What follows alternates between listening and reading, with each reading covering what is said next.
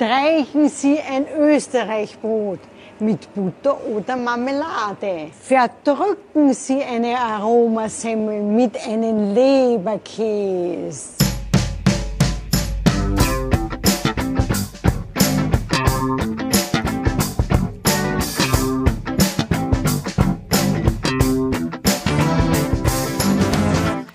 Hallo und herzlich willkommen zu einer neuen Ausgabe der Medienwoche mit mir, Christian Mayer von der Welt und am anderen Ende der Leitung mit Stefan Winterbauer von Media, hallo, hallo, ja. frohe Ostern. Hi. Nee, ist ja, schon vorbei. Nee, wir haben letzte Woche ausgesetzt, müssen ja. wir dazu sagen. Deswegen können, wir erst jetzt frohe Ostern äh, ja. äh, wünschen. Wir haben es gar nicht gesagt, liebe Leute, liebe Hörer, Verzeihung, wir haben es vergessen. Es war ja Karfreitag und Ostern und da äh, haben wir eine, eine Woche Pause gemacht. Dafür sind wir jetzt wieder frisch da. Weißt ja. du, wer und das war? Du verwirrst, äh, genau, ich wollte gerade sagen, ähm, du verwirrst mich mit diesem Einspieler. Ich habe keine Ahnung. Wir hatten ja in der vergangenen Ausgabe eine Werbung, ähm, die vor der Tagesschau manchmal läuft. Ich habe sie inzwischen sogar gesehen. So Kichimea reizt am Bro, klar. Aber das war jetzt die Frau Felber von der Felber Bäckerei aus Österreich. Das ist so ein äh, Social Media Video, was diese Bäckerei gemacht hat, weil in Österreich die Corona-Maßnahmen äh, gelockert wurden und diese Bäckerei hat hat ihre Filialen in Baumärkten nach Ostern wieder geöffnet. Und da hat die Bäckereichefin dieses Video äh, auf Facebook gestellt wo sie auf ihre ganz eigene Art für die Backwaren äh, äh, geworben hat und das wurde in, in ja, Facebook, Twitter und Konsorten ein bisschen rumgereicht. Äh, man, Profis sagen, glaube ich, es ging viral und äh, es war so eine Mischung aus Häme über die diese Frau, die, die Leberkäsebrot äh, da so ein bisschen ungelenk präsentiert hat. Andererseits gab es aber auch ganz viel Lob dafür, weil das so mega authentisch war. Und da haben auch Leute dann geschrieben, ich habe jetzt Lust, ich würde am liebsten sofort bei der Bäckerei Felber eine Leberkässemmel kaufen. Und andere ja. meinten, ist das jetzt absichtlich so in Anführungsstrichen schlecht gemacht oder ist es ein genialer Coup der Werbeagentur? Und äh, ein Typ auf Twitter schrieb dann, wenn eine Werbeagentur wirklich gut wäre, würde sie sowas machen. Die meisten sind aber nicht so gut. Das fand ich mal ein mhm. ganz guter Gedanke. Ich weiß nicht, du hast ja. das nicht gesehen, glaube ich. Ich habe das zum Video. ersten Mal äh, gesehen. Ich äh, entpumpe mich auch wieder diese Woche. Ich kannte die Reizdarm-Werbung nicht und kannte jetzt auch dieses Felber-Video nicht. Das liegt vielleicht auch daran, dass ich eigentlich noch im Urlaub bin und äh, ein bisschen weniger. Nur Medien für die Medienwoche machst du eine Ausnahme. Das finde ich sehr löblich. Fast nur für die Fast, Medienwoche. Okay aber ich kannte das nicht. Ich habe das irgendwie so vage als Werbung identifiziert. Also wahrscheinlich ist es eine Mischung aus allem, ne? So ein bisschen authentisch und aber auch jemand hat gesagt, dann lasst doch die Dame da sprechen, weil das, das klingt, das ist irgendwie anders, ne? Das, und das, und allein diese, dieser Beweis ist ja, du hast es rausgesucht, da sprechen Leute drüber, ähm, alles richtig gemacht, ja, auch wenn wir beide jetzt dort aber, keine Leberkäse-Semmel essen werden. Die Bäckerei Felber hat das Video auf Facebook wieder gelöscht. Offenbar so. hat man ja. sich da, äh, weil auch da, da kamen auch tatsächlich unschöne äh, Kommentierungen, ja, ja, also die sich das wahnsinnig lustig und ja, hämisch, lustig, lustig, lustig gemacht haben. Ähm, ich persönlich finde so eine Werbung, da gab es ja schon des Öfteren so Corona-Videos von so äh, kleinen Händlern, die dann so ein bisschen sich präsentiert haben und um Unterstützung gebeten haben.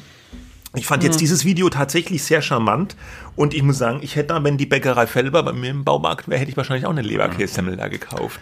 Ach, ich kann da nur zu sagen, jeder, der sich über sowas lustig macht, ist eine arme Wurst, ja, und keine Leberkässemmel. Und wir werden auch zum Abschluss, kleines Teasing äh, dieser Sendung, ein paar Sprüche präsentieren, die uns mittlerweile auf die Nerven gehen, ja. Also genauso wie mir das auf die Nerven geht, an jedem bisschen rumzukritteln und zu meckern, ähm, haben wir, haben du und ich jeweils eine kleine Liste von ja, Sprüchen ich bin äh, gespannt. vorbereitet. Wir wissen ja. gegenseitig nicht, wer welche Sprüche aufgeschrieben hat. Ja. Ich glaube, dass deine Liste besser ist, weil ich, äh, ja, das wird egal. sich zeigen. Wir, Gut, wir steigen mal ein, ne? Wir steigen ein. Ähm, vielleicht noch als weiterer Teaser, nachher kommt gleich noch ein längeres Interview mit Professor Michael Haller zum Thema Corona und die Medien. Aber jetzt machen wir unsere Schnellrubrik Kann das weg? Und das erste Thema ist schon ein bisschen äh, ja äh, länger her die Nachricht, weil wir jetzt eine Woche ausgesetzt haben. BuzzFeed Deutschland steht zum Verkauf. Was ist da los? Ja, BuzzFeed äh, ist, wir erinnern uns, so eines von diesen jungen Portalen, äh, gestartet vor, ich würde mal sagen, etwa zehn Jahren äh, in den USA, die äh, richtig erfolgreich waren in der Verbreitung ihrer Inhalte über Social Media.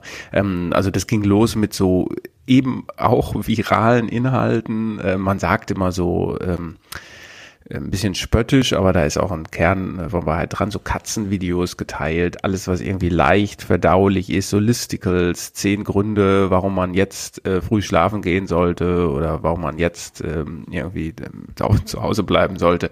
Gibt eigentlich nur einen Grund gerade, aber egal. Also BuzzFeed ähm, wahnsinnig erfolgreich in der Reichweite, ähm, startete in den USA, gefördert von Investoren ziemlich massiv gefördert. Ähm, und die haben dann auch so eine internationale Expansion gestartet, 2014 auch in Deutschland, ein deutsches Portal eröffnet. Und jetzt äh, wurde bekannt, äh, vor einer Woche etwa, dass sie, äh, oder kurz vor Ostern war es, glaube ich, ne, mhm. dass sie ähm, Deutschland verkaufen wollen oder dicht machen wollen. Auf jeden Fall trennt sich BuzzFeed von BuzzFeed Deutschland. Und nun suchen die deutschen Mitarbeiter, auch vielleicht mit Hilfe ihrer amerikanischen Kollegen, jemanden, der äh, dieses Magazin übernimmt, unter welchem Namen dann auch immer. Das Ganze hat vermutlich natürlich schon irgendwelche Corona-Implikationen, weil die äh, Werbeumsätze da auch jetzt nochmal zurückgehen, weil es schwierig ist. Aber äh, BuzzFeed ist ja nicht erst seit gestern in Schwierigkeiten. Die haben schon lange zu kämpfen mit, mit einer schwierigen Umsatzsituation, mit, da heißt es schon lange, es gibt Entlassungen, es gibt Sparmaßnahmen, betrifft meistens vor allem die Operationen in den USA, weil es dann natürlich auch viel, viel größer ist als in Deutschland. Wie viele Leute sind da in Deutschland? Sieben oder neun? Neun, glaube ich, hat der Chefredakteur ja. also das Daniel ist ein, Drapper gesagt. Recht, ja. recht kleine Einheit in Deutschland. In Deutschland haben sie ja das normale BuzzFeed, BuzzFeed News, also diese journalistische Seite und noch einfach Tasty.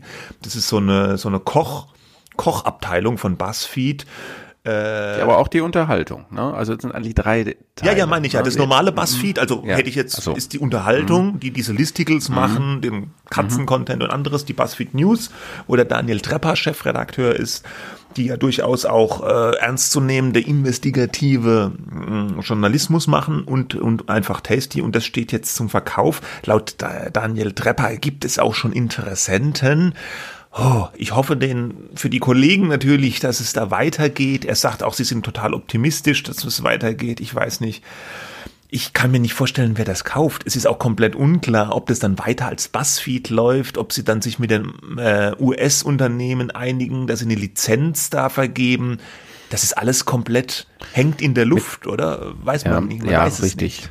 Ja. ja, also äh, mit der Lizenz, so war es ja beispielsweise bei der Huffington Post, das ist ja ähnliches Portal, ein bisschen anderer Ansatz, war auch früher gestartet schon, aber da hatte man am Anfang ein Joint Venture mit Burda in Deutschland und dann hatte Huffington Post, hatte der neue Besitzer von der Huffington Post keine richtige Lust mehr auf diese internationalen Ableger und hat, dann hat Burda die Lizenz komplett übernommen. Das ging dann einige Zeit lang gut und heute gibt es das eben nicht mehr. Ich äh, würde sagen, wenn ich ein Unternehmen jetzt wäre, äh, also ob Springer, Burda, Bauer, sonst wäre, dann würde ich mir das natürlich anschauen.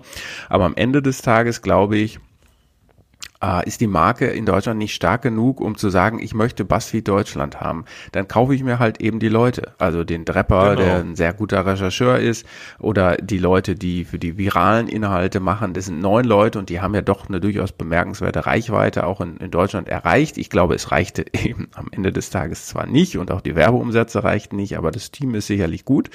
Ähm, ich würde mir die kaufen ähm, und dann hat sich das auch erledigt. Ja, ja. also ähm, ja. Würde ich auch sagen, sagen, genau so sieht's aus. Ich glaube auch, dass die Kollegen da sicherlich wieder was finden werden, weil die sind einfach gut. Für die Marke BuzzFeed in Deutschland sehe ich ehrlich gesagt auch Probleme. Es zeigt sich halt auch, dass dieses Geschäftsmodell dieser, dieser neuen Medien, die nur auf Reichweite setzen, es ist einfach schwierig und es ist in einem Markt, im deutschsprachigen Markt, der einfach noch viel kleiner ist wie der englischsprachige Markt, nochmal viel schwieriger. Also Zu, äh, er ist kleiner der deutsche Markt und gleichzeitig äh, ist er auch sehr sehr gut besetzt. Ja, mm, ja, ja, ja. Okay, also wir sehen, wie es weitergehen wird mit BuzzFeed. Wahrscheinlich so wie wir es sagen, weil wir wissen ja, wie es läuft, gell?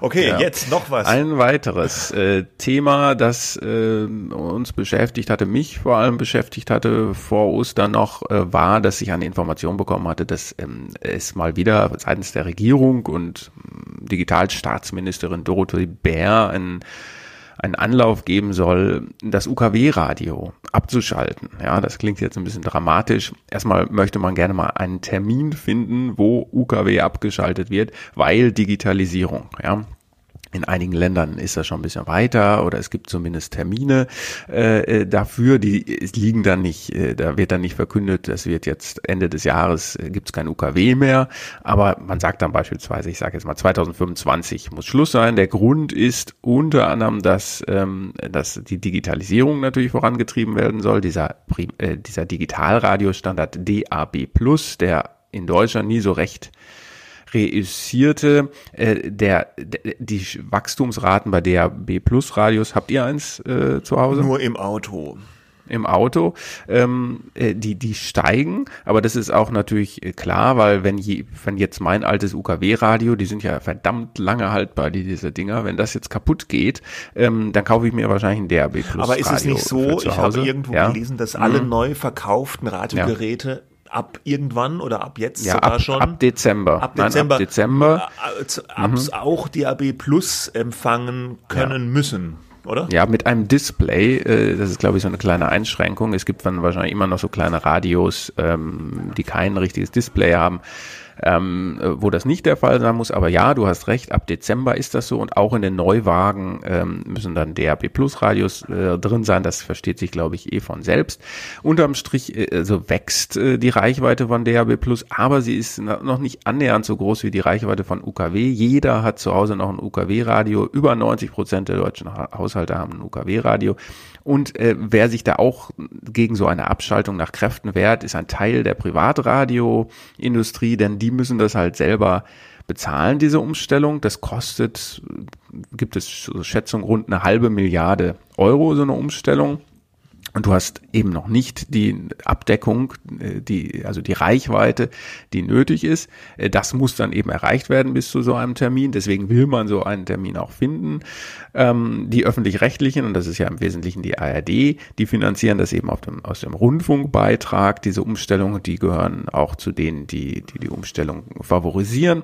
Ähm, so, und jetzt soll es diesen Termin geben. Ähm, ich habe da mehrfach lange nachgefragt bei Frau Bär. Die hat sich nicht zurückgemeldet und die Referent sagte, in diesen Zeiten und schwierig, obwohl es ja einen Corona-Aspekt gibt bei der Sache, nämlich ähm, du müsst, ja natürlich, du musst ja in solchen Zeiten möglich, möglicherweise die äh, Bevölkerung informieren über wichtige Entwicklungen und sowas äh, muss dann auch übers Radio laufen.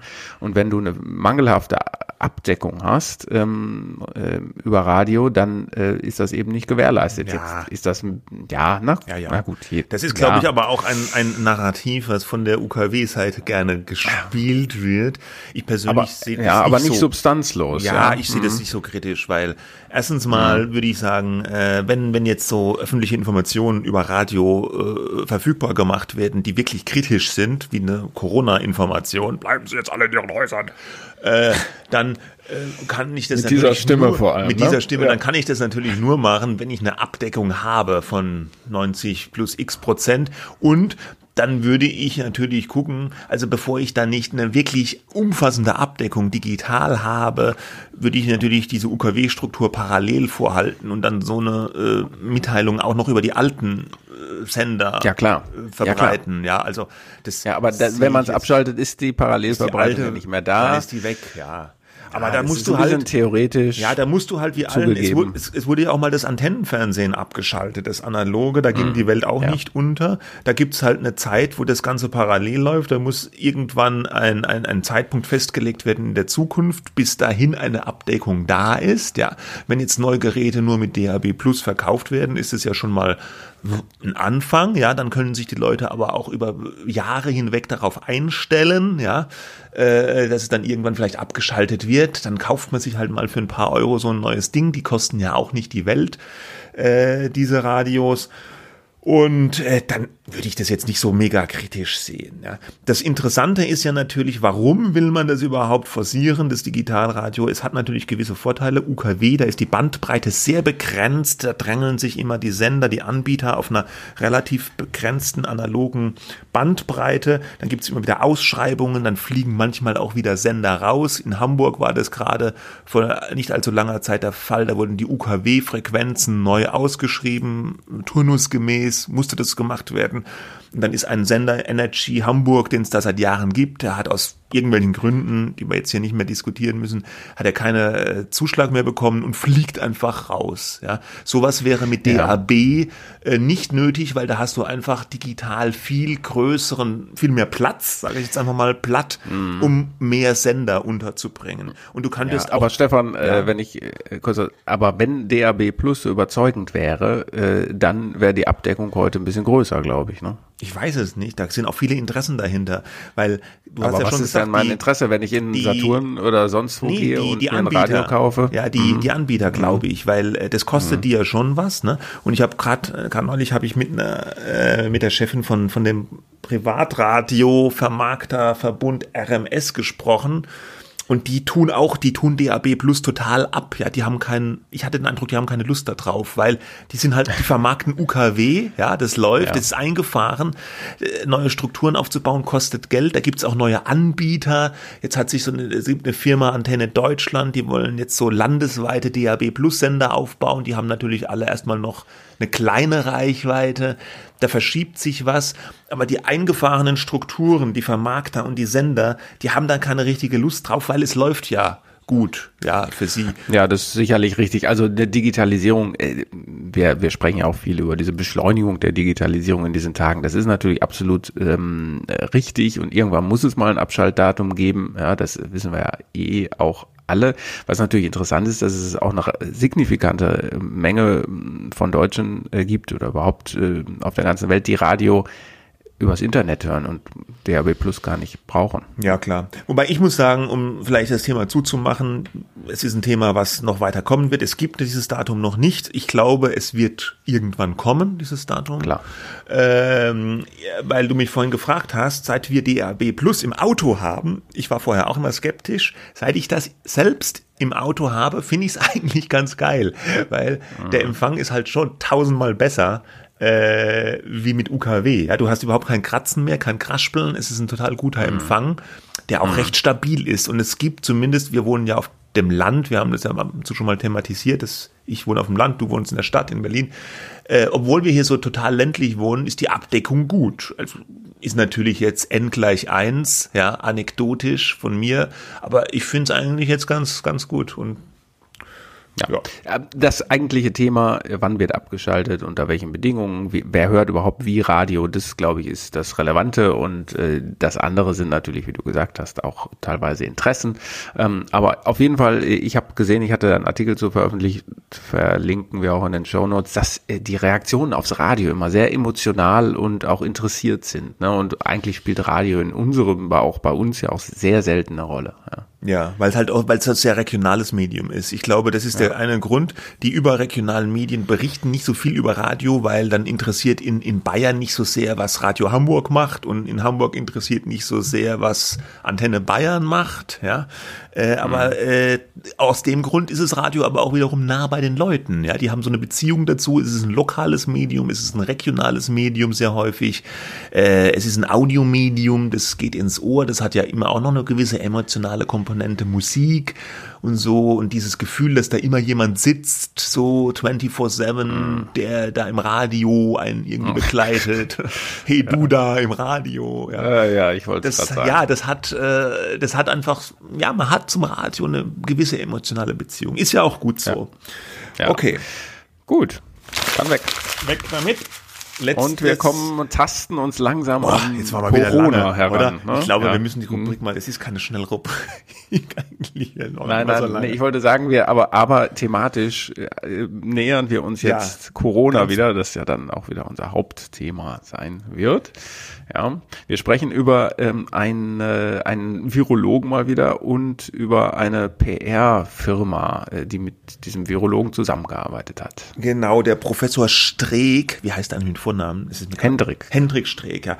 Das mhm. ist einer dieser Virologen, die jetzt auch sehr prominent in den Medien sind. Er ist äh, von der Universität Bonn und ähm, er war jetzt gerade groß in den Medien, weil er mit einem Forscherteam im Landkreis Heinsberg in Nordrhein-Westfalen so ein, eine Studie durchgeführt hat, äh, wie sich das Coronavirus dort verbreitet hat. Heinsberg ist deswegen interessant und wichtig, weil das der Landkreis war, der zumindest lange Zeit in Deutschland der am stärksten Betroffene war. Da war diese Geschichte, dass sich da so ein äh, Ehepaar, was infiziert war, noch auf einer Karnevalssitzung begeben hat, obwohl sie schon starke Symptome haben, hatten. Und dann haben die alle möglichen Leute angesteckt. Und dann ist dieses Virus in diesem Landkreis umgegangen. Ich ich vereinfache jetzt extrem, wahrscheinlich Trosten oder so wird einen Blutrausch kriegen, wenn er mich jetzt da äh, äh reden hört. Ähm, und der Professor Streeck ist eben hingegangen, die sind nach Heinsberg direkt gegangen, auch in diese Stadt, äh, wie heißt sie, Gang, Ganglen? Gangelt. Gangelt, äh, und haben da äh, von Haustür zu Haustür, haben der Leute befragt, haben Untersuchungen durchgeführt und wollen halt herausfinden, wie die Verbreitungswege des Virus waren.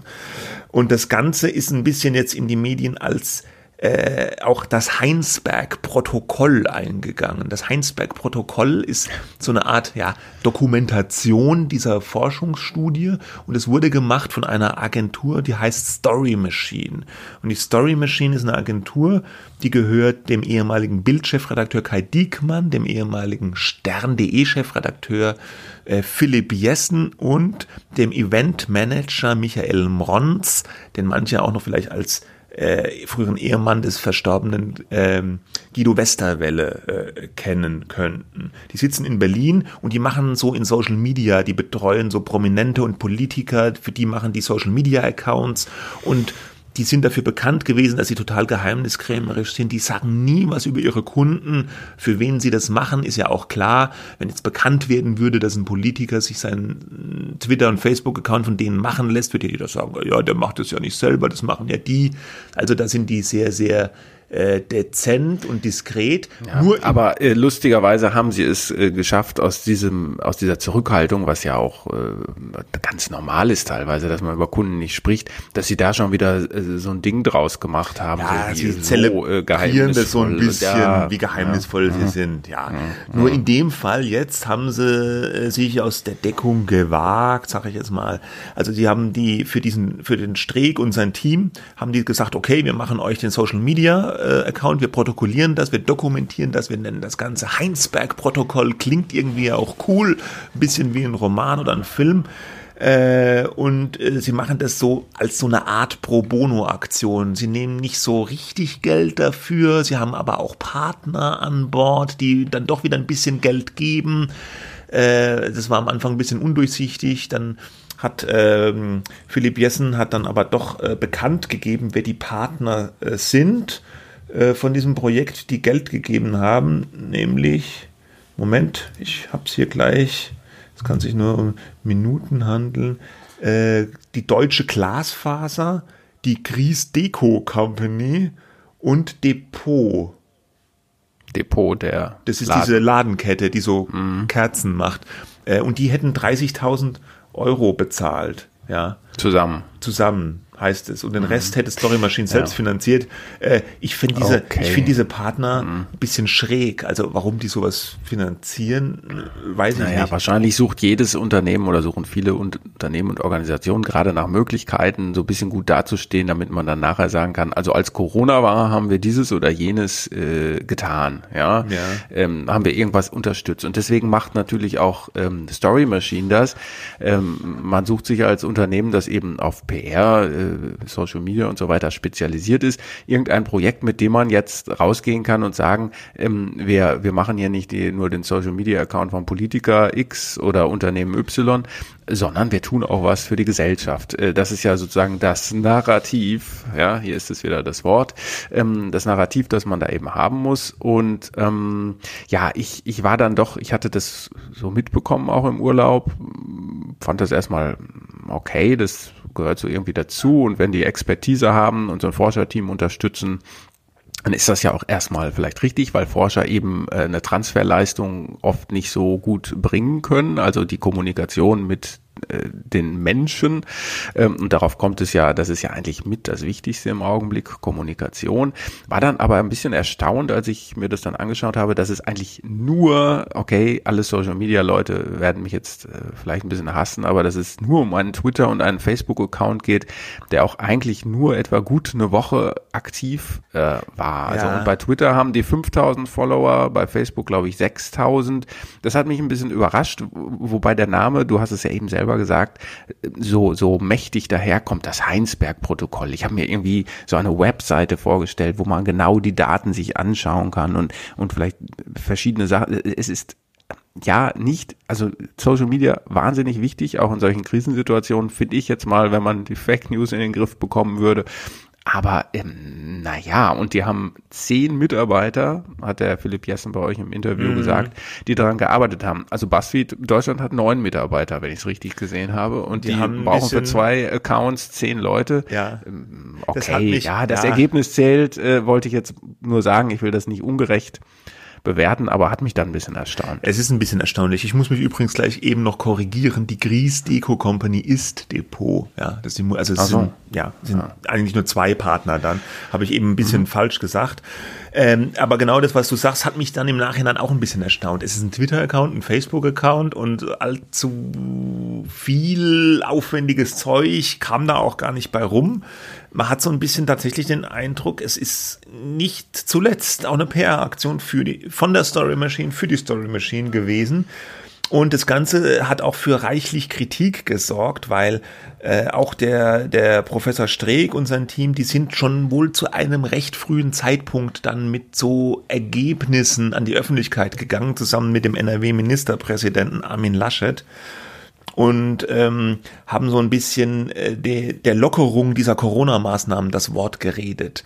Und dann gab es einiges an Kritik, wo, wo, wo es hieß, ja, äh, die seien zu nah dran an der Politik, also die äh, die, die, die Virologen Streeck. um Streeck, mhm. ja. Und mhm. aber eben auch dann, weil noch die Story Machine ist auch noch involviert und die machen ja auch so Politikberatung und ähm, was, was man vielleicht nicht mehr so genau im Kopf hat, der eine Story Machine Chef Kai Diekmann, ehemalige Bildchef, der war tatsächlich auch involviert ja in diese Geschichte mit dieser äh, Brust, mit diesem Brustkrebstest der Universität Heidelberg. Da war mal eine Geschichte, die, da ist die Universität Heidelberg ganz groß vorgeprescht. Sie haben einen, einen ganz einfachen Brustkrebstest entwickelt und es wird äh, revolutionär und es wurde damals von der Bildzeitung ganz groß gespielt.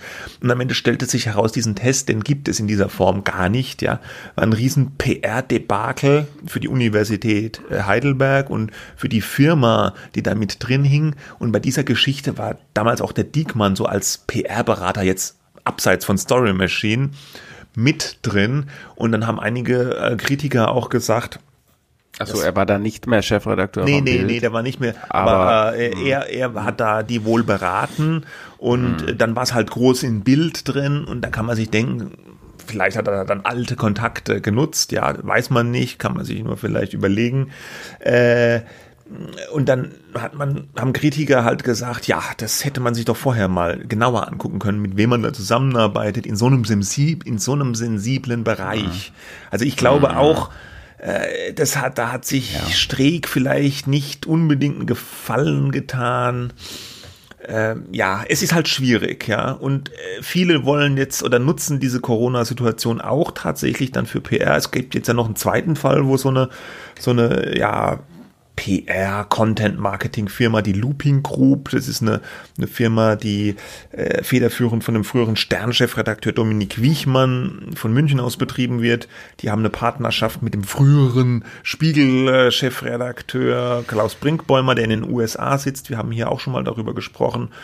Und die haben jetzt auch so eine, was heißt auch, also die haben aus so einer Geschichte mit, mit Corona, so eine Pro Bono-Geschichte, wo Klaus Brinkbäumer in den USA so ein Projekt unterstützen soll, begleiten soll, was äh, an einem Impfstoff forscht, das Human Vaccine ja. Project. Ja. ja.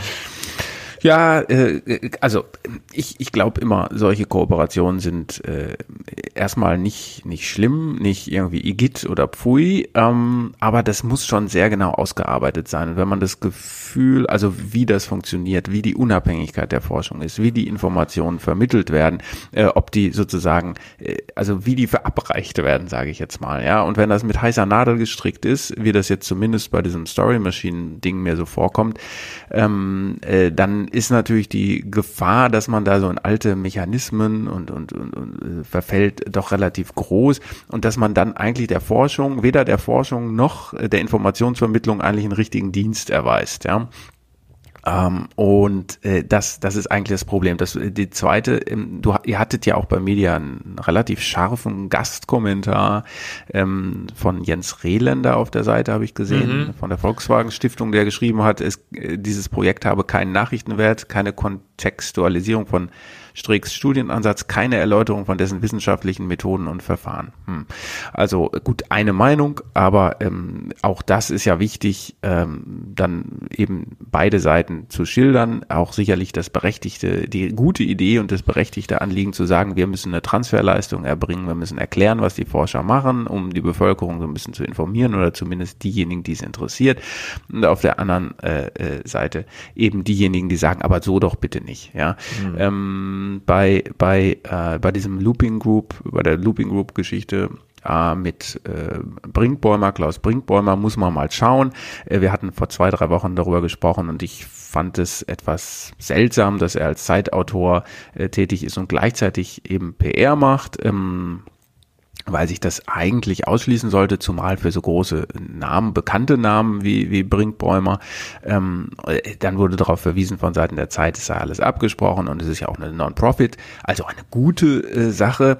Trotzdem weiß man jetzt, müsste man sich nochmal äh, genau anschauen über das Human Science äh, Vaccines Project, ähm, also Impfung, ne, äh, mhm. heißt das ja ähm, die, die weltweite Kommunikation und das Fundraising in Europa soll Looping betreuen. Das ist ja doch eine relativ große äh, Nummer der Branchendienst Kress, äh, Klammer auf, äh, hat dazu geschrieben, wie Klaus Brinkbäumer dabei hilft, die Corona-Krise bald zu beenden. Das Ach, fand ich bitte. lustig. Also echt. das fand ich lustig. Der, der steht der ähm, Brinkbäumer ja. jetzt im weißen Kittel mit so einer Spritze ja. da und Mundschutz. Da kann jetzt Klaus Brinkbäumer äh, nichts dafür. Da, nicht Dr. Brinkmann, sondern Professor Brinkbäumer. Also echt. Das, äh, da kann jetzt gar nicht der Brinkbäumer. Da kann der nichts dafür. Nichts dafür. Äh, aber, aber da, das wird dann in der, Bran in der Medienbranche daraus gemacht Christian Sorry, Drosten äh, würde ja. sagen, die Medien müssen endlich ja. aufhören damit.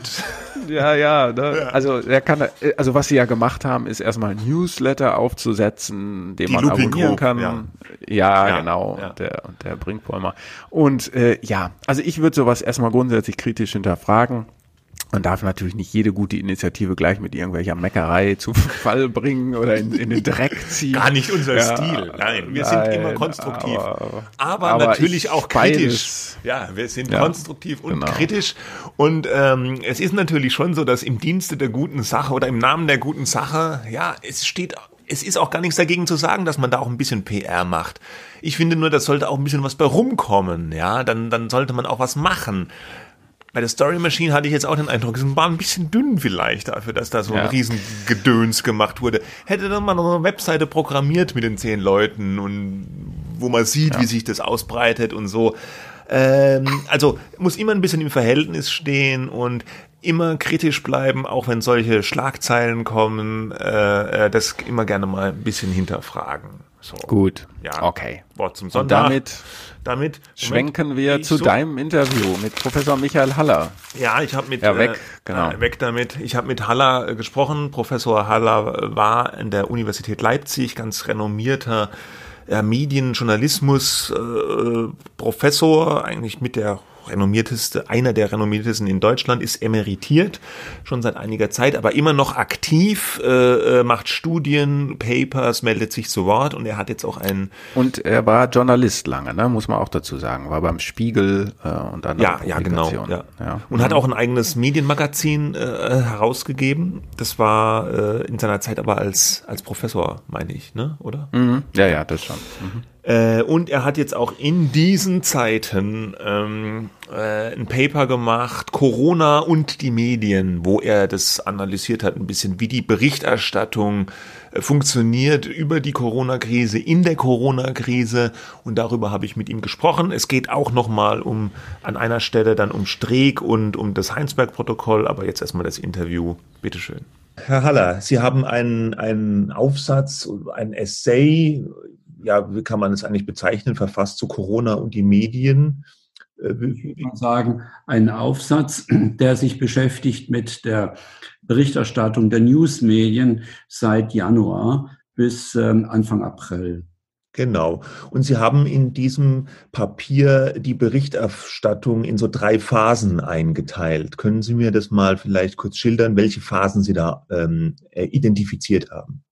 Also auffällig war, dass äh, in dieser ersten Phase, die bis tief in den Februar hineinreichte, ähm, die Newsmedien ähm, die ähm, sich abzeichnende Pandemie ähnlich behandelt haben wie in äh, früheren Zeiten SARS und MERS und andere in nur in äh, im fernen Asien sich abspielenden ähm, äh, Epidemien behandelt haben. Also im fernen, fernen China, da spielt sich etwas äh, merkwürdig Exotisches ab. Man hat es also als etwas, was uns nicht erreichen würde, behandelt, wie die Geschichte von äh, äh, schrecklichen, äh, äh, grauenhaften Vorgängen äh, in einer anderen Welt. Das ist auch unterstützt worden von der WHO die auch bis Ende Januar ähm, die ähm, Gefahr für eine Pandemie als äh, gegen Null etwa dargestellt hat. Und das wurde auch übernommen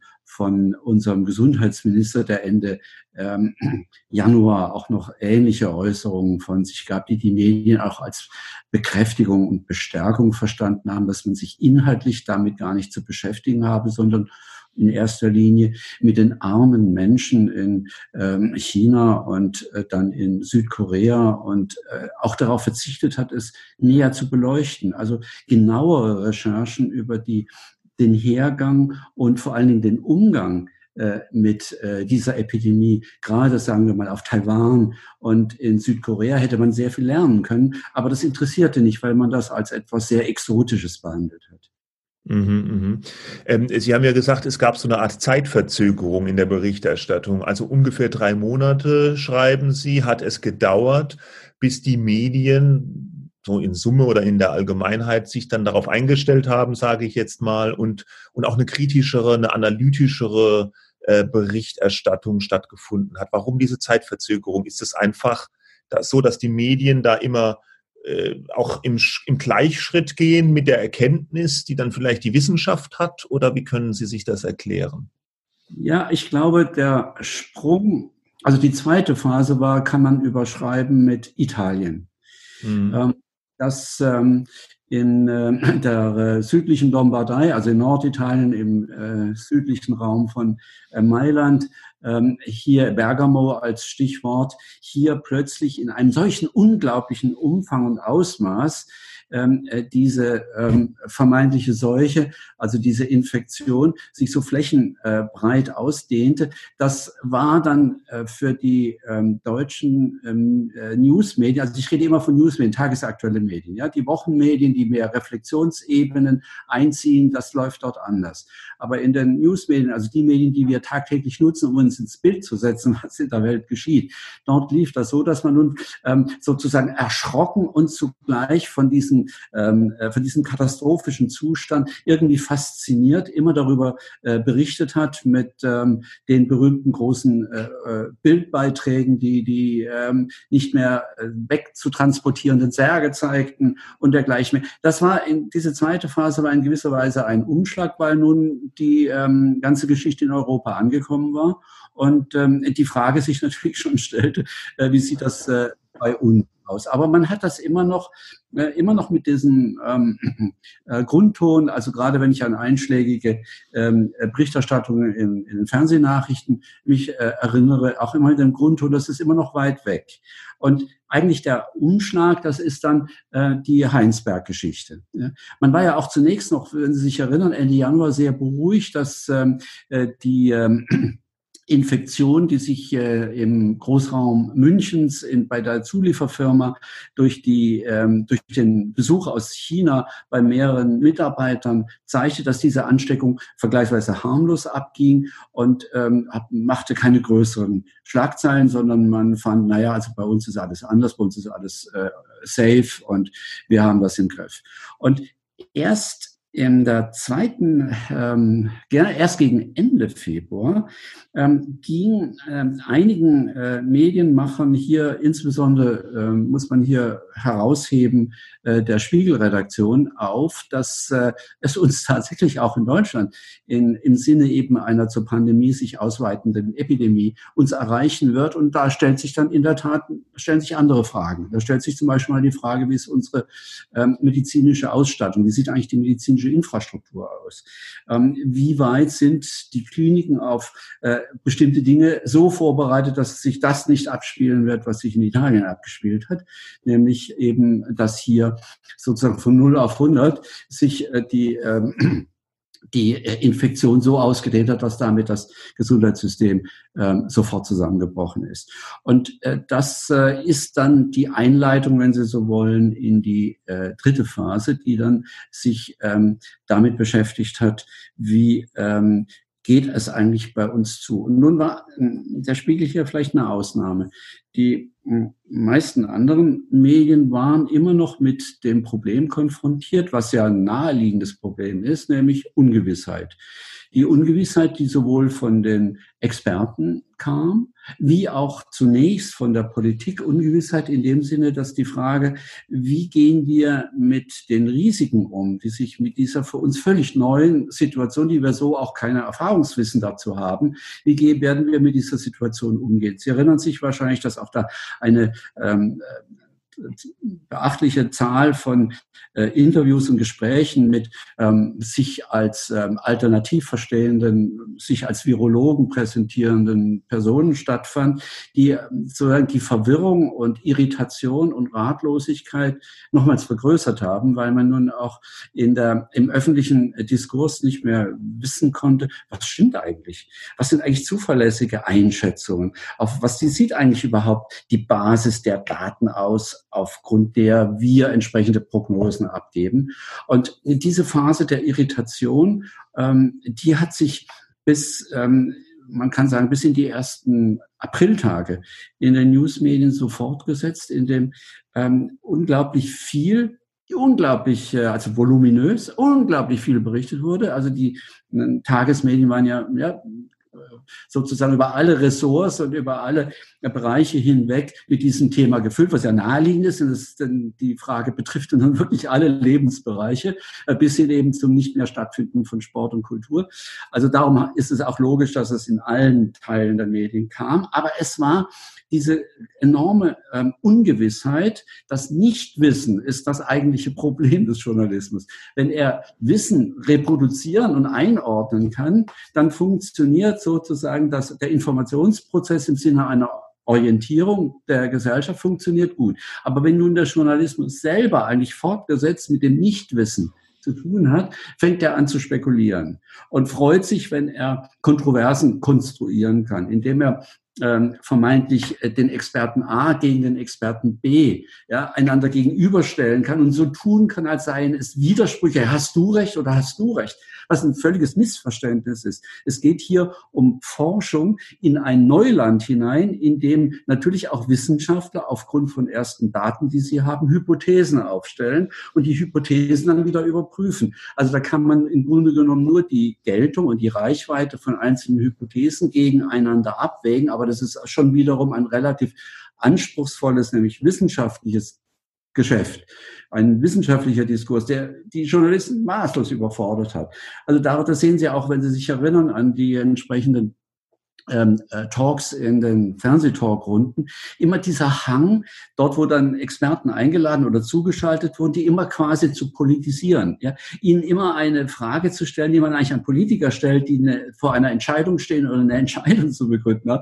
Äh, Wissenschaftler, jetzt Virologen, haben keine Entscheidungen zu treffen, sondern die haben Ungeklärtes aufzuklären und daraus dann Ableitungen zu geben, die dann der Politik die Möglichkeit geben, Entscheidungen zu treffen.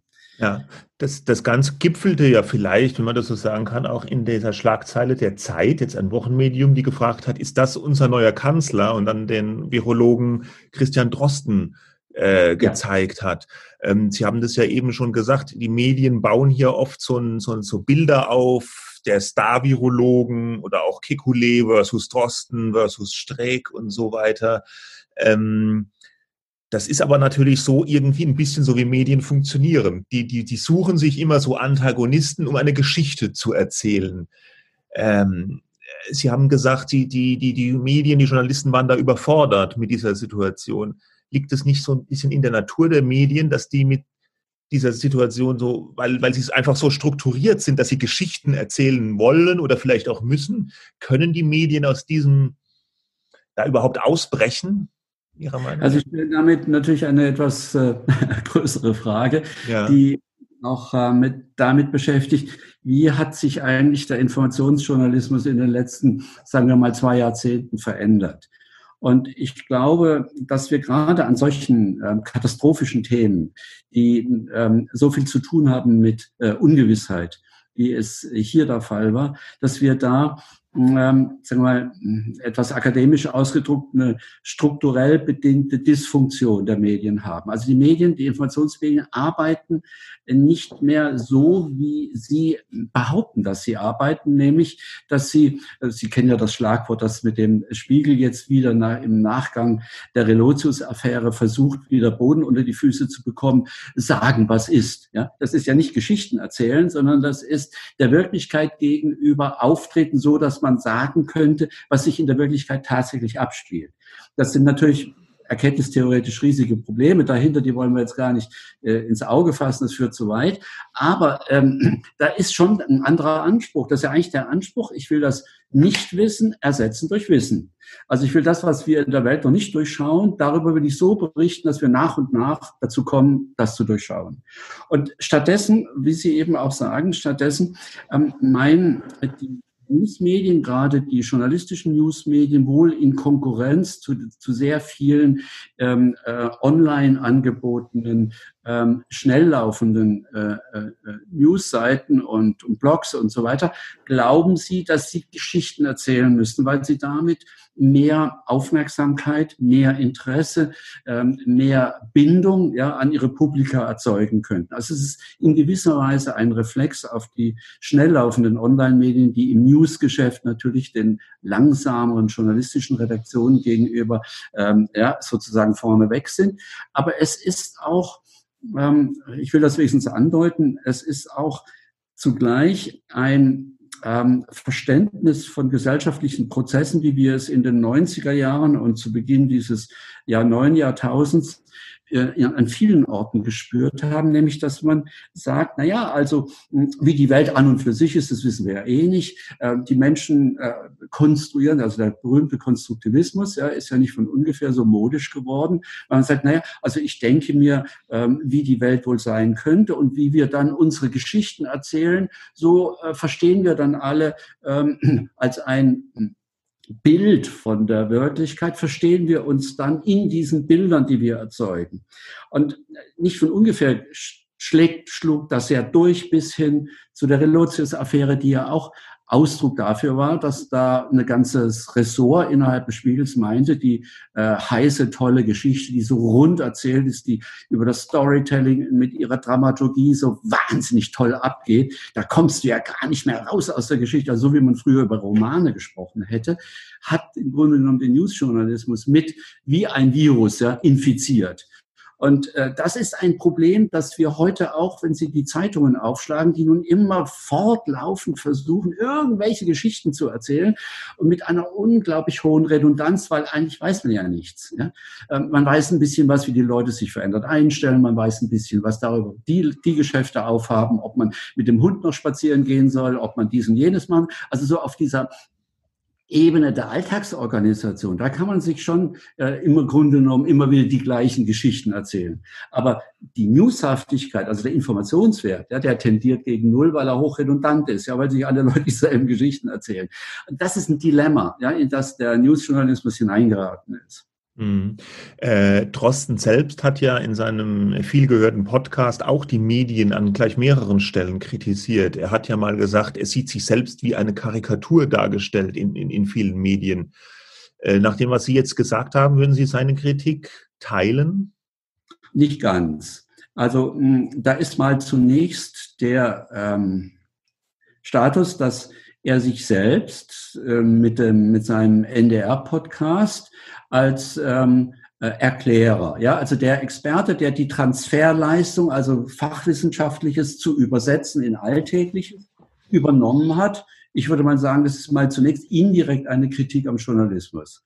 Die Medien haben das nicht geleistet was dann Drosten äh, tatsächlich geleistet hat. Das muss man ganz klar sagen. Drosten hat in seinen äh, NDR-Podcasts auf eine klare, äh, äh, redliche, authentische Art erläutert, wie hier nun die Virologen sich dieses Problems annehmen, was sie wissen, was sie nicht wissen, ähm, wie man damit umgehen soll, welche Folgerungen man daraus ziehen kann und dergleichen mehr. Also er hat äh, in dem Sinne durchaus Aufklärung betrieben, die bis dahin äh, die Medien nicht geleistet haben. Wenn Sie sich erinnern, wie einzelne Tageszeitungen mit Experteninterviews ähm, hilflos, ja, sozusagen mit der Stange im Nebel stochend, ja, darum salbadert haben und irgendwelche Fragen, die gerade Tag, die gerade an, an, an Tagesordnung waren, irgendwie aufgeworfen haben. Ja, hilft es, äh, wenn ich, äh, äh, ist es schlimm, wenn ich eine Türklinke anfasse oder nicht? Also äh, gar nicht eigentlich auf die wirkliche äh, Problematik eines einer solchen viralen Ausbreitung einging. Da hat Drosten sehr viel zur Ernüchterung und zur Versachlichung beigetragen.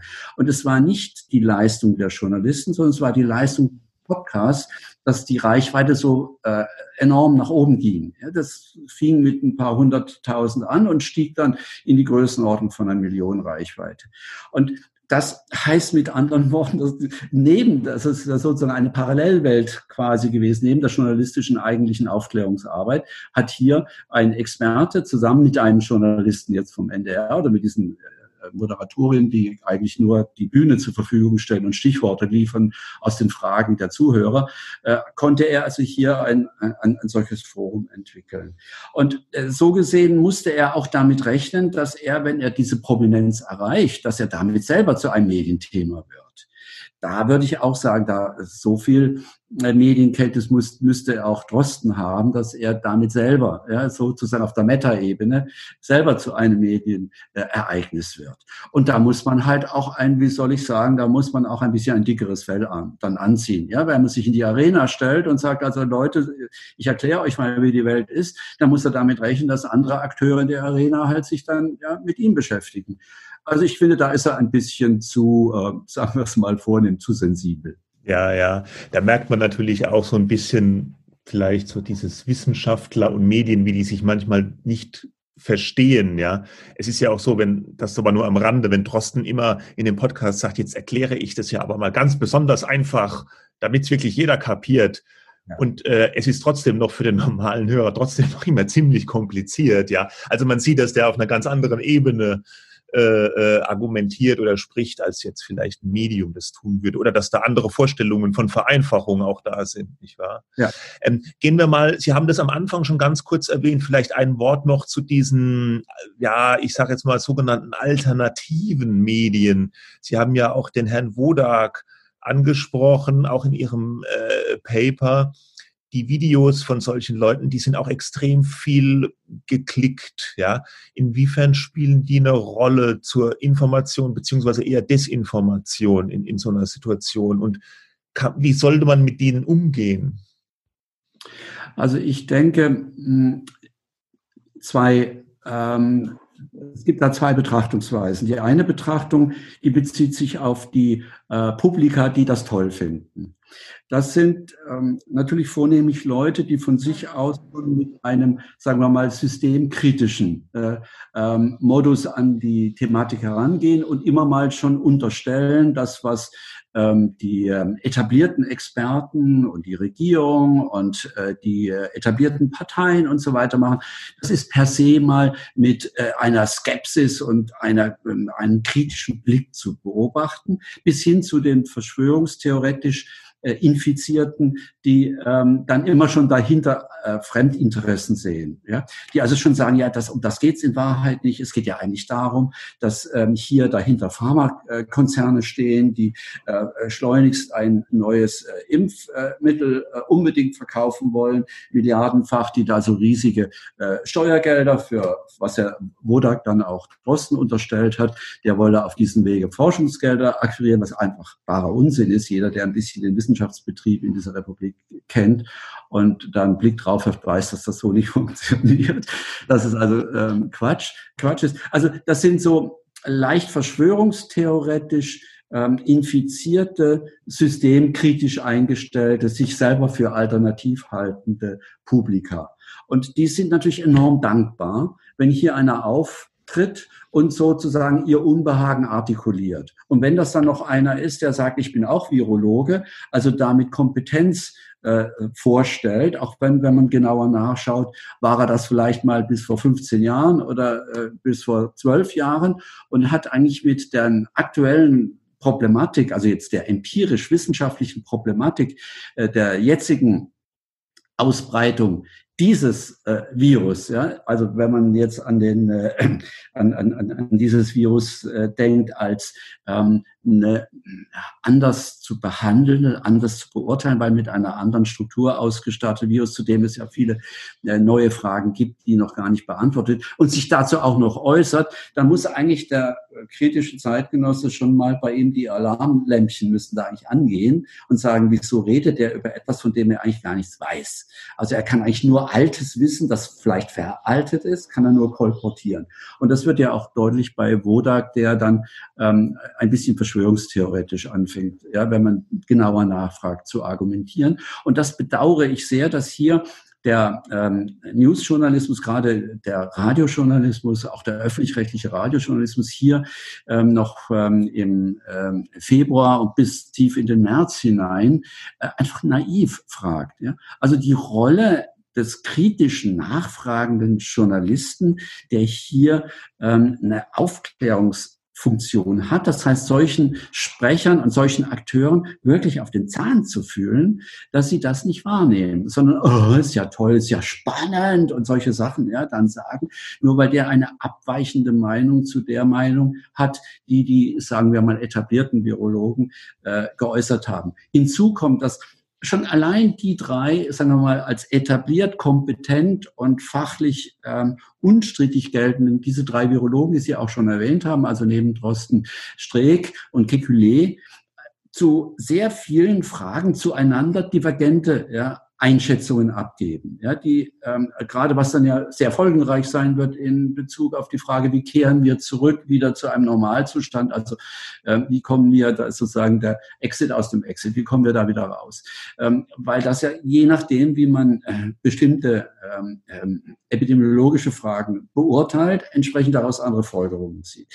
Das allein ist schon ein, eigentlich ein Riesenthema und unglaublich interessant. Also wenn Sie jetzt gerade in diesen Tagen die Kritik die doch auch von fachlicher Seite an dieser Heinsberg-Studie, ja, die äh, Streeck im Auftrag äh, der ähm, äh, NRW-Regierung durchgeführt hat. Das sind eine ganze Reihe von äh, folgenreichen methodischen Fragen damit verbunden, weil Streeck ja auftritt mit, ähm, sagen wir mal, der These, das, was ich hier in Heinsberg in, bei den ähm, dort Infizierten herausfinde, da habe ich eine Stichprobe so gezogen, dass man es verallgemeinern kann. Da muss man natürlich ganz genau nachfragen, sagen, ja, sag mal, wie sieht denn diese Stichprobe genau aus? Was, wie hast du die denn gezogen? Damit fängt es die Frage ja schon an, ob man es nur als ein, eine Fallstudie, also ein Case Study für Heinsberg betrachten kann oder ob man daraus tatsächlich Dinge ableiten kann, die für die Politik maßgeblich sein werden, wie sie in welche Etappen zurückkehrt in den Normalzustand. Solche Diskussion, das würde ich eigentlich von einem inzwischen eingearbeiteten Journalisten ins Thema, das war ein bisschen Zeit, sich einzuarbeiten, mhm. Würde ich eigentlich erwarten.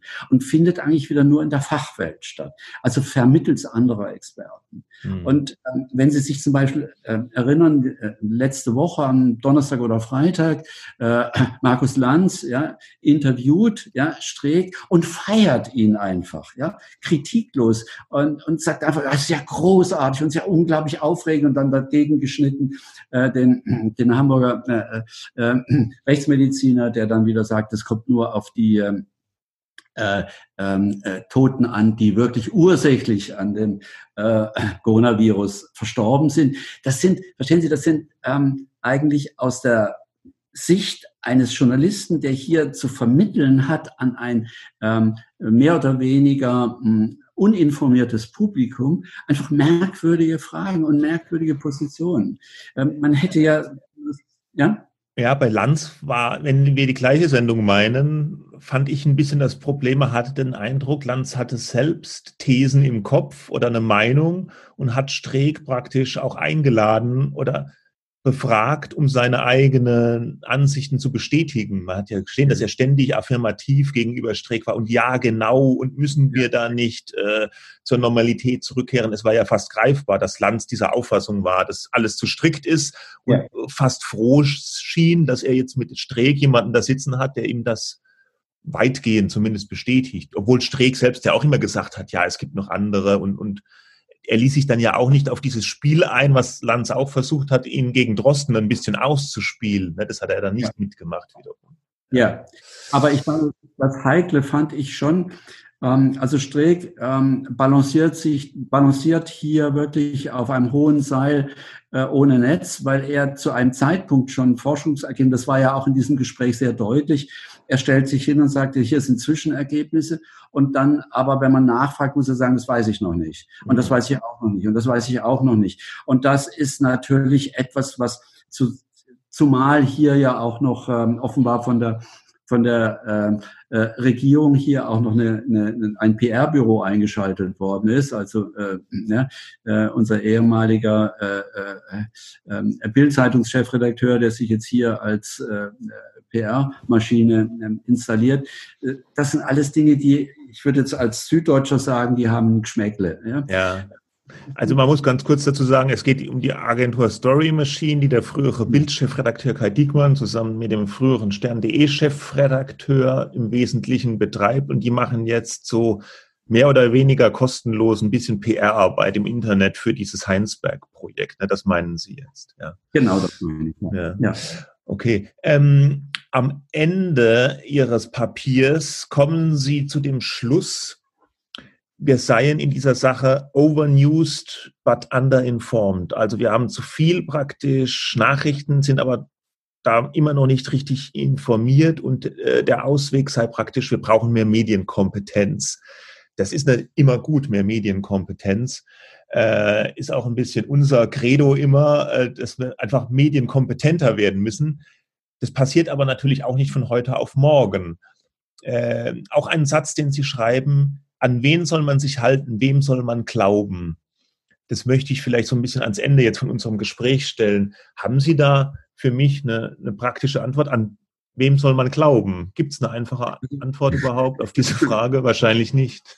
Ja, natürlich soll man überhaupt nicht glauben, solange wir hier über Informationsprozesse reden und nicht über Religion, ähm, sondern man soll eigentlich lernen, ähm, in einem, gerade die was wir schon besprochen haben, der Umgang mit vermeintlich alternativen äh, äh, Experten und äh, Sachdarstellern und so weiter, ähm, lehrt eigentlich, dass mit gesundem Menschenverstand und einem skeptischen Blick auf das, was uns andere erzählen und Medien, wie Sie ja vorhin sagten, Medien erzählen viel, bis es dunkel wird, ähm, mit einem entsprechenden ähm, skeptischen Blick und gesunden Menschenverstand äh, erkennt man schon ähm, wesentliche Dinge, wie ähm, erstens Medien funktionieren und zweitens, ähm, wie sie informieren, respektive nicht informieren. Also schon allein der Blick auf die Quellenlage. Ähm, allein schon das bisschen gezielt googeln, indem man die angegebenen Quellen versucht, indem man halt einfach mal diese Quelle eingibt bei Google und nachschaut, was finde ich dazu, ist schon ein Riesenschritt. Natürlich ist er für uns Medienexperten ein winziger Schritt, aber aus der Alltagsperspektive ist das schon ein Riesenschritt, um hier auch die Felder des Nichtwissens zu erkennen und das auch auszuhalten. Und so ist es hm, zudem auch noch, denke ich, ein psychologisches Problem, indem wir äh, zugeballert werden mit redundanten Informationen, ähm, meinen die Menschen ihre Unbehagen, ihre ähm, Grundängstlichkeit gegenüber diesem Unbekannten werde befriedigt.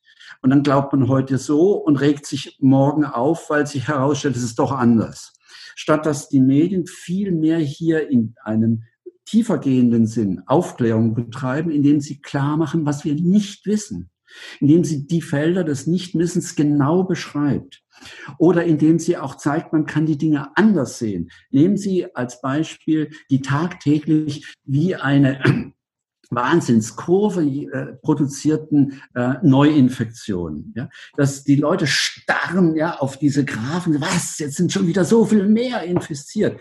Man kann diese Grafiken ja auch genau, könnte man mal, testweise genau umgekehrt interpretierend darstellen. Könnte sagen, wenn es stimmt, dass wir eine Durchseuchung äh, der Gesellschaft brauchen, also die, die sogenannten äh, Kohortenimmunität, also die, die, die Herdenimmunität erreichen müssen, wie wir das mit früheren Viren ja auch taten. Wir haben ja eine hohe sozusagen Grundimmunität in der Gesellschaft gegenüber vielen Influenza-Viren und das ist zwangsläufig, wird das auch mit diesem Virus stattfinden. Dann kann man eine solche Grafik genau umgekehrt umgekehrt präsentieren kann, sagen, ist ja toll, wie viele schon inzwischen infiziert sind. Denn je mehr infiziert sind, desto näher sind wir ja bei der berühmten Herdenimmunität angekommen und dann bilden wir dazu sozusagen auf der zweiten Ebene die bereits schon Genesenen ab. Und dann interessiert eigentlich nur noch die Korrelation zwischen den Infizierten und den Todesfällen. Aber die Todesfälle, die müsste man auch wieder ganz anders lesen, ja, weil die Todesfälle derzeit nur von ganz wenigen so untersucht werden, dass sie wirklich Aufschluss darüber geben. Also hier Gerichtsmediziner in Hamburg, dort, wo man einfach mal gesagt hat, wir untersuchen alle diejenigen, die von dem Virus infiziert wurden und gestorben sind, danach an was sie gestorben sind. Also dann kriegt man hier ein Stück Aufklärung in eine ganz neue Fragestellung hinein und wird dann vielleicht sagen können, diejenigen, die diese Relation zwischen hoher Durchseuchung und niedriger Todesrate in Bezug auf eine ursächliche Erklärung, warum er an äh, dem Coronavirus gestorben ist. Wenn man das sozusagen zeigen kann, gewinnt man auch einen ganz anderen Blick auf die Sache. Hat natürlich psychologisch wieder den Nachteil, dass die Leute dann vielleicht unvorsichtiger ja, durch die Landschaft laufen. Also das Angstmachen ist ja vielleicht auch im Sinne der Strategie. Ja, haltet euch, haltet Abstand ähm, nehmen keinen Kontakt auf. Das ist natürlich, wenn die Leute Angst haben, leichter durchzusetzen, als wenn die Leute sagen, es ist eigentlich ganz gut, wenn ich infiziert werde, weil damit ja die, die Herdenimmunität schneller hergestellt sein wird. Okay. Ja, es ist ein, ein schwieriges Feld und es bleibt uns wahrscheinlich noch eine Weile erhalten und wenn wir es positiv sehen, auch noch eine Menge Gelegenheit für die Medien zu lernen und besser zu werden in dieser Zeit. Herr Professor Haller, vielen Dank. Sehr gern. So, das war Professor Haller im Gespräch mit mir. Äh, ja, äh, doch ganz ja, ausführlich gut. Ja. Ich fand's gut. Also am Anfang, ähm, als er anfing, seine drei Phasen zu beschreiben, habe ich ein bisschen, ja, da hat er sich so ein bisschen darüber mokiert, dass die Journalisten das als sowas exo in der ersten Phase, als es in China so zum Ausbruch, dass die Journalisten das so als etwas Exotisches betrachtet oder beschrieben äh, hätten, was weit weg ist. Ja, das war es ja auch. Ja, also ja, klar. da fand ich jetzt so, mh, hm, das ist irgendwie normal. Das hätte ich jetzt gar nicht unbedingt so werten wollen. Ähm, man möchte halt den sehen, der sagt, der Sache müssen wir schneller auf den Grund gehen. Das wäre natürlich journalistische Pflicht. Vielleicht tendieren wir Journalisten auch dazu, gerade bei Wissenschaft, zu äh, ja zu unkritisch zu sein, weil wir selber auch oft weil nicht die halt, Ahnung haben. Ja, genau, ja. weil wir es halt selber oft mhm. auch nicht wissen. Und ich glaube, auch Wissenschaftsjournalisten sind oft gerade bei so einem speziellen Thema nicht so tief drin, dass sie das selbst nee. beurteilen können. Und auch die Wissenschaftler selbst müssen sich ja doch äh, auch jetzt gerade in der Corona-Sache relativ häufig korrigieren und und und nochmal ihre Ansicht justieren. Ja, zum Beispiel Maskenpflicht oder oder Schulschließungen und alles. Das ist ja alles total äh, im Fluss, ja.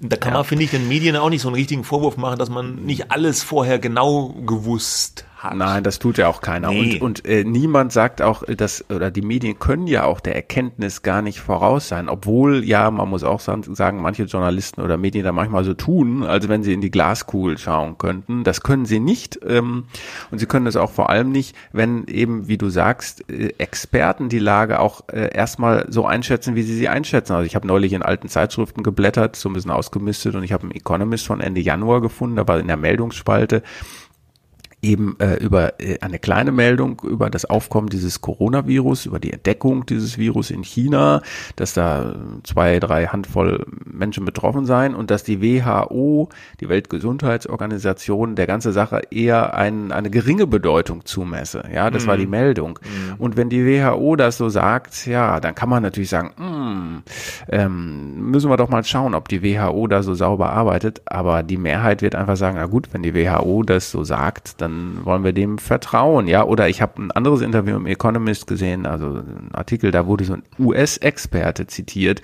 auch relativ früh, glaube ich noch im Februar. Da, da hieß es, Amerika sei ja sehr gut gerüstet ähm, auf die ganze Sache. Ähm, das ist halt ein Experte gewesen, der vermutlich dann doch nicht so viel Ahnung hatte, äh, wie er getan hat, aber er wurde halt zitiert mhm. und das im Economist. Also, ne? Ja, so. ja. Gut. Okay. Wir haben noch äh, eine kleine Liste gemacht mit Corona-Phrasen, die wir nicht mehr hören wollen. Willst du anfangen mit deiner ersten? Ja, ich, ähm, ich äh, mag nicht mehr hören, dass ich die Entschleunigung bitte genießen soll. Das wird mir von sehr vielen äh, Leuten empfohlen. Echt? Und ähm, ich finde, das ist gut gemeint, ähm, aber nicht so gut nachgedacht. Ähm, denn sicher finde ich das richtig, die, äh, die, die sozusagen jetzt in der Familie und so weiter, äh, da möglichst viel Harmonie reinzubringen, interessante Sachen zu machen, das abwechselnd auch für die Kinder zu gestalten. Aber allein das Wort Entschleunigung Entschleunigung, ähm, das wird so missbraucht jetzt ähm, eben vor diesem Hintergrund, dass eben da draußen ganz viele Leute eben nicht entschleunigt sein können. Und ich finde, das ist so ein Rückzug, äh, da wird so ein Teilrückzug eines Teils der Bevölkerung in das total private, äh, äh total romantisiert und verklitschi, ver, ver, verkitschisiert, ja, verkitschisiert, so. ähm, äh, dass ich das Wort Entschleunigung bitte echt nicht mehr hören will. Mhm, ja. mh. Was mir total auf den Geist geht, geht Homeoffice-Tipps. Ja, äh, mhm. äh, ständig kommen immer noch Pressemitteilungen rein. Ich habe aufgeschrieben, die Kollaps Daquack hilft Tüdelü im Homeoffice. Ich will nicht geholfen bekommen im Homeoffice. Ich mache das seit Jahren und es ist auch keine Raketenwissenschaft, irgendwie einen Laptop zu bedienen, Internetanschluss und ein Telefon. Ja, ihr CEOs da draußen, ihr, äh, äh, das ist alles nicht so wild im Homeoffice. Man hockt sich da halt mal hin, verdammt normal. Man zieht sich auch was an und muss dann nicht im Pyjama hocken. Ja, das ist doch normal. Also so viele Homeoffice-Tipps, ja. Also wer das jetzt noch macht, bitte, bitte weggehen. Nein. Ja. In dem Zusammenhang geht mir auf die Nerven der Hashtag Stay the fuck at home.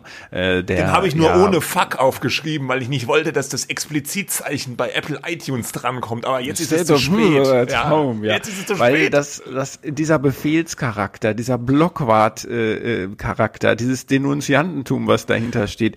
Äh, so, ich mache das Richtige, äh, wenn ich diesen Hashtag setze und ihr, ihr Penner da draußen, die ihr in den Cafés abhängt, ihr schön zu Hause. Inhaltlich richtig, allein dieser, diese Attitüde, äh, ganz schlimm. Ja, aber mir geht noch auf den Keks, irgendwas wird wieder hochgefahren, das Land wird wieder hochgefahren, VW wird wieder hochgefahren. Was, was ist denn hochgefahren, ja? Was fährt denn da hoch? Ich weiß schon ungefähr, was gemeint ist, aber für mich ist es so ein Beispiel von so einem Wort, hochgefahren, was irgendeiner mal in eine Überschrift bringt und auf einmal ist es überall. Es verbreitet sich total. Ständig wird was hochgefahren. Jetzt, wir müssen die Restaurants wieder hochfahren, die Frisierstuben werden hochgefahren.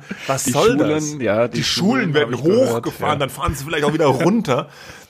Das ist so kein ja. Aufzug, ja. Hallo. Ja.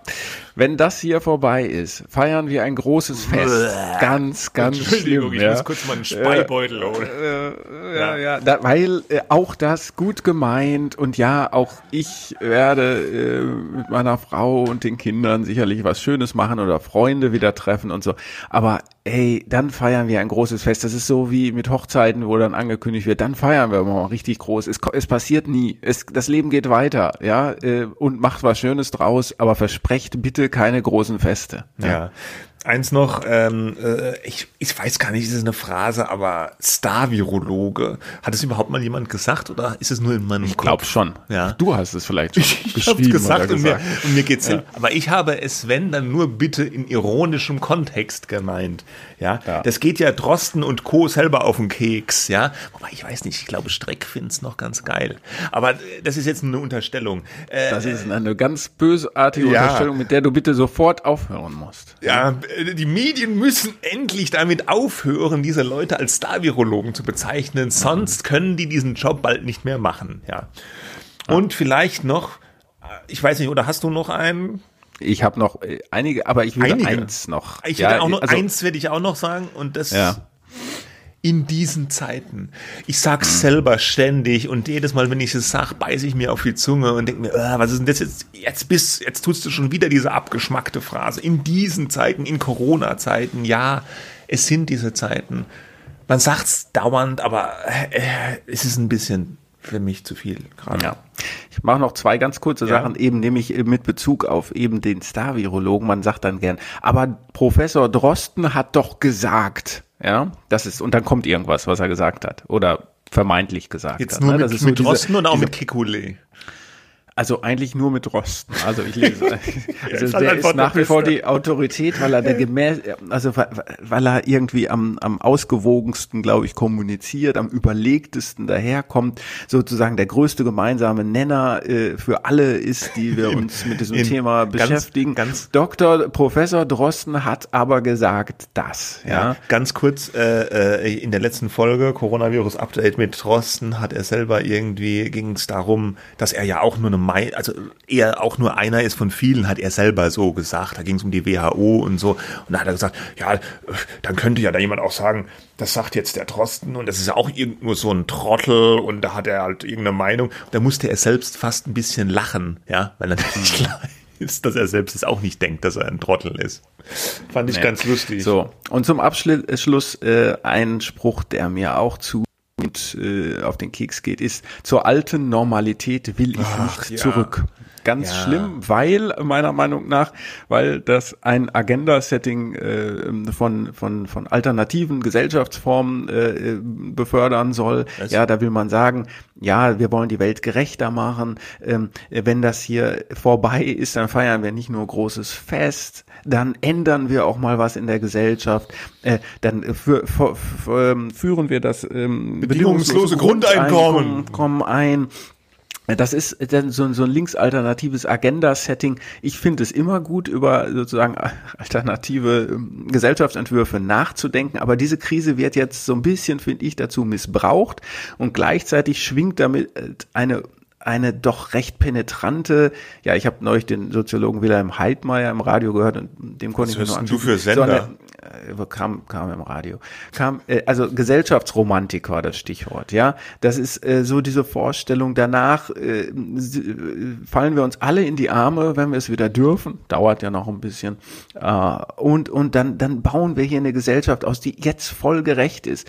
Ich, äh, die alte Normalität, jetzt mal ehrlich gefragt, gut, ich kann das vielleicht eher sagen als andere, ähm, aber ähm, äh, war die denn jetzt so schlecht, ja? Haben wir denn jetzt so eine ungerechte Gesellschaft, ähm, äh, also wo wirklich hohe Steuern gezahlt werden, wo das Sozialsystem so gut ist wie in vielen anderen Ländern nicht und offenbar das Gesundheitssystem auch nicht? Also äh, deutlich besser als in anderen Ländern. Ey, also ich kann bei solchen Sprüchen, ja, diskutieren wir über bestimmte Sachen, aber diese, diese pauschale, diese pauschale Verurteilung des, dessen, was, was ist eigentlich, nicht dessen, was war. Ja, die Normalität. Ist das denn so verdammt normal? Ist das so schlimm? Nee. Das Normale ist gar nicht schlimm, ne? Und normal ist auch, dass wir nächste Woche wieder da sind. Äh, ich glaube, es ist kein Feiertag, oder? Kannst du mal kurz in den Kalender gucken? Ja, die kommen erst im Mai, die, die Feiertage, die Brückentage. Die, aber die, ist ja auch wurscht bei den Brückentagen. Ja, ja spielt ja. auch keine richtige Rolle okay. mehr. Wir machen den Sack zu für heute mit der Medienwoche. Ähm, man erreicht uns per E-Mail unter medien-woche.media.de oder unter medien-woche.welt.de. Wir freuen uns über fünf Sternchen und sagen ansonsten schönes Wochenende, trotz allem. Ja, alles Gute. Alles Tschüss. Gute. Bis dann. Ciao.